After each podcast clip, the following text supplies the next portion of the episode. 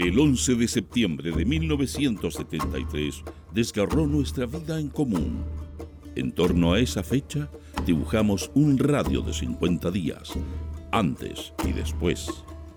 Para encontrar pistas de futuro, buscamos fragmentos de tiempo y los reunimos en el presente. Este es Proyecto 50.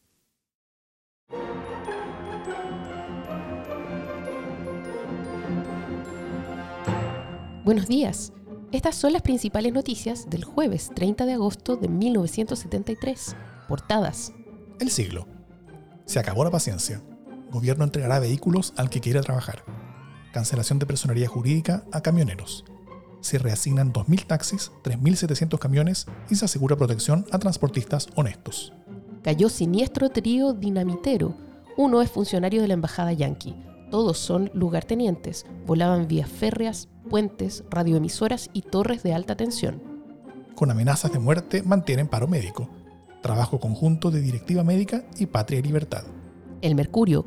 Marxistas asaltaron diario El Rancagüino. Hoy, cierre del comercio por otras 24 horas. Sigue el paro en provincias. Reelección de Mao Zedong. Noticias interiores. El siglo. Pieme al desnudo. Estamos dispuestos a quemar el país. Sofofa confiesa vinculación con terroristas. Confiesa a diario norteamericano que fascismo busca el caos para precipitar un golpe de Estado y establecer un gobierno dictatorial. Todas nuestras fuerzas para defender el gobierno popular. Emplearemos todas nuestras fuerzas en la defensa de nuestro legítimo gobierno, declaró el Sindicato Industrial Nacional de Trabajadores del Banco Sudamericano. Habrá carne de vacuno para el 18. Llegarán 1.600 toneladas de vacuno desde Argentina entre el 8 y el 10 de septiembre. El Mercurio, asesinado oficial del ejército. Inserto de las federaciones de estudiantes de la Universidad Católica de Chile y la Universidad Católica de Valparaíso. Hacia una nueva institucionalidad a través de la renuncia de Allende. Inconstitucionalidad de actual Superintendencia de Educación Pública. Postergación de la prueba de actitud académica de 1973. Cariñoso recibimiento a la Esmeralda en Valparaíso. Acuerdo del Congreso ha quedado sin respuesta, dice diputada Silvia Pinto. Noticia destacada. El siglo. Médicos mienten. Hay oxígeno en los hospitales, dicen trabajadores de AGA Chile. Un desmentido a las versiones interesadas del Colegio Médico, actualmente en huelga, y de El Mercurio y la Tercera, en el sentido de que no habría oxígeno en los hospitales, formulan los trabajadores de la industria AGA Chile, empresa productora de ese gas para los centros hospitalarios. El sindicato declara, los trabajadores de AGA Chile, quienes fabricamos oxígeno para hospitales, clínicas y maternidades, expresamos nuestro más enérgico repudio ante las declaraciones del Colegio Médico de paralizar la atención hospitalaria por falta de oxígeno. Por segunda vez, desmentimos categóricamente las publicaciones del Mercurio y la Tercera. El Mercurio. Acuerdo del Congreso ha quedado sin respuesta, dice diputada Silvia Pinto los jefes de la Armada siguen integrando gabinetes de un gobierno que mantiene una conducta ilegal, declaró la diputada Silvia Pinto en relación a la reestructuración del ministerio del presidente Allende. Estamos a una semana del pronunciamiento de la Cámara de Diputados, dijo, en el cual se declaró la ilegalidad del gobierno por la unanimidad de la oposición, es decir, en forma mayoritaria. Sin embargo, no ha habido una respuesta del presidente de la República que haga presumir que va a haber un cambio en la línea de respuesta política. De nuestro ranking musical de la semana suena Julie Oh Julie de Julio Bernardo Euson.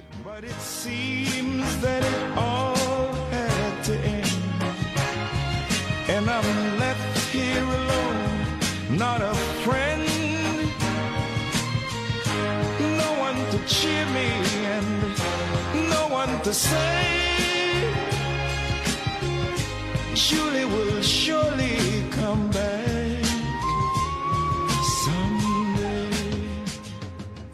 Mientras los diarios publicaban las noticias que acabas de escuchar, en Chile ocurrían otras cosas que no estuvieron en titulares y que solo conoceríamos por documentos, libros y testimonios años más tarde. Mónica González recoge el relato de Sergio Orellano. Los contactos con carabineros los establecí a través de mi amigo el general Arturo Giovane y de su ayudante el mayor Juan Ramírez. Habitualmente asistían a las reuniones, además de Giovane, el coronel Rubén Schindler, Contardo, el mayor Ramírez y dos o tres oficiales subalternos. En una reunión efectuada a fines de julio de 1973, Giovanna me preguntó si teníamos previsto que Carabineros integrara la Junta de Gobierno. Le manifesté que sí, y que a él le correspondería asumir dicha responsabilidad. Me contestó que el general Mendoza Durán era más antiguo y que él debería representar a su institución en el gobierno. Le pedí que lo invitara a las futuras reuniones, pero con Giovanni compartíamos serias aprensiones debido a que la mayor parte de los generales de carabineros estaban comprometidos con el gobierno de la UP. Sin embargo, a fines de agosto, en el Club de Carabineros ocurrió algo que trajo tranquilidad a nuestros espíritus. En una de mis numerosas visitas estuve con Giovanni y el comandante de los servicios especiales, el teniente coronel Carlos Hinrichsen. Después de cambiar algunas ideas sobre la situación del país, nos dijo textualmente, a partir de este momento yo cumpliré las órdenes que ustedes me impartan. Un apretón de manos selló este compromiso de honor.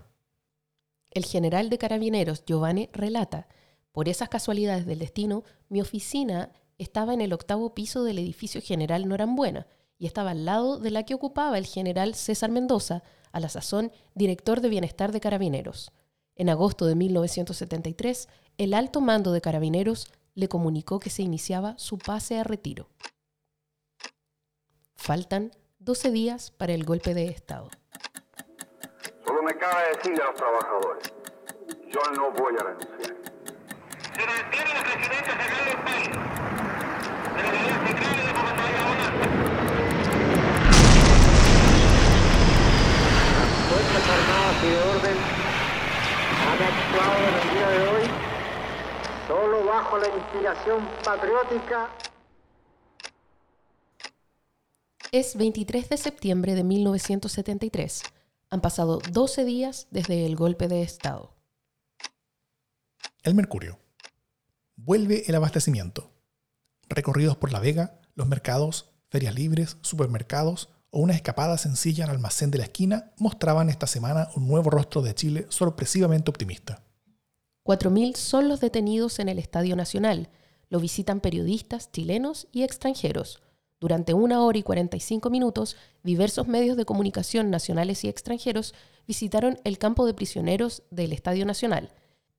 El jefe del campo, coronel Jorge Espinosa, advirtió desde el comienzo que los detenidos se encontraban en carácter de incomunicación indirecta y ordenó abstenerse de entrevistarlos.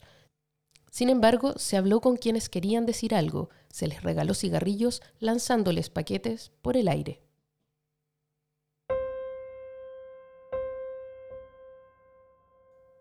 En este día, sabemos que fueron asesinados Benjamín Garzón Morillo, 35 años, chofer sin militancia en Antofagasta, José Luque Churman, 33 años, chofer sin militancia en Antofagasta. Héctor Marín Álvarez, 45 años, trabajador independiente sin militancia en Antofagasta. Juan Poblete Tropa, 20 años, comerciante sin militancia en Chillán. Víctor Maldonado Núñez, 17 años, sin militancia en la Florida.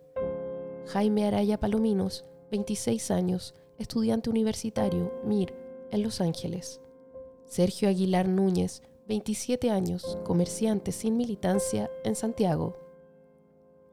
Juana Redondo González, 33 años, mecánico tornero, comunista en Santiago. Juan Coria Calderón, 19 años, obrero sin militancia en Santiago. Néstor Godoy, 30 años, cabo segundo del ejército sin militancia en Santiago. Juan Jaque Arellano, 16 años, fletador de Feria Libre, sin militancia en Santiago. Ramón Jara Espinosa, 23 años, gasfiter sin militancia en Santiago. Carlos León Morales, 32 años, zapatero sin militancia en Santiago. Jorge Lira Yáñez, 24 años, estudiante sin militancia en Santiago. Jaime Meneses Cisterna, 28 años, fotógrafo sin militancia en Santiago. Miguel Moreno Caviedes, 17 años, obrero sin militancia en Santiago. Nelson Muñoz Torres, 20 años, lustrabotas, sin militancia en Santiago. Sergio Muñoz Maturana, 21 años, comerciante sin militancia en Santiago. Juan Alberto Orellana Alarcón, 31 años, obrero sin militancia en Santiago. Jorge Pinto Esquivel, 53 años, comerciante socialista en Santiago. Juan Rojas Acevedo, 32 años, comerciante sin militancia en Santiago. Julio Sánchez Espinosa, 18 años, soldado conscripto del ejército sin militancia en Santiago. Nardo Sepúlveda Mancilla, 24 años, obrero sin militancia en Santiago. Adrián Sepúlveda Farías, 27 años, obrero textil Sumar, bandera roja, en Santiago. Emilio Vázquez Romo, 30 años, trabajador sin militancia en Santiago.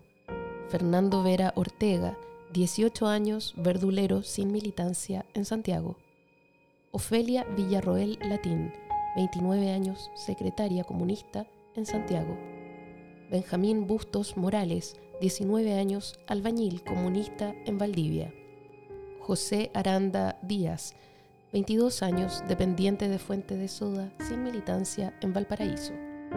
También este día fueron detenidos Jaime Millanao Caniwan, 24 años, obrero textil Yarur, comunista en Cerrillos. Luis Ibarra Durán, 24 años, electricista de la planta Llanza, MIR, en Chillán. Leopoldo López Rivas, 47 años, zapatero, comunista, en Chillán. Juan de Dios Sepúlveda González, 21 años, estudiante universitario socialista en Los Ángeles. José Orellana Gatica, 23 años, obrero agrícola sin militancia en Mulchen. José Vidal Molina, 27 años, obrero ECA, sin militancia en Quinta Normal. Enrique Montero Montero, 29 años, comerciante ambulante sin militancia en San Bernardo. Gonzalo Hernández Morales, 26 años, chofer radical en Temuco. Aproximadamente en esta fecha, además, fueron detenidos Gabriel Pizarro San Martín, 27 años, obrero agrícola sin militancia en Perquenco. Luis Urrutia Sepúlveda, 43 años, obrero agrícola sin militancia en Perquenco. Raúl Fuentes Vera, 42 años, cargador del matadero sin militancia en Santiago. Todos fueron hechos desaparecer. La mayoría de ellos siguen desaparecidos.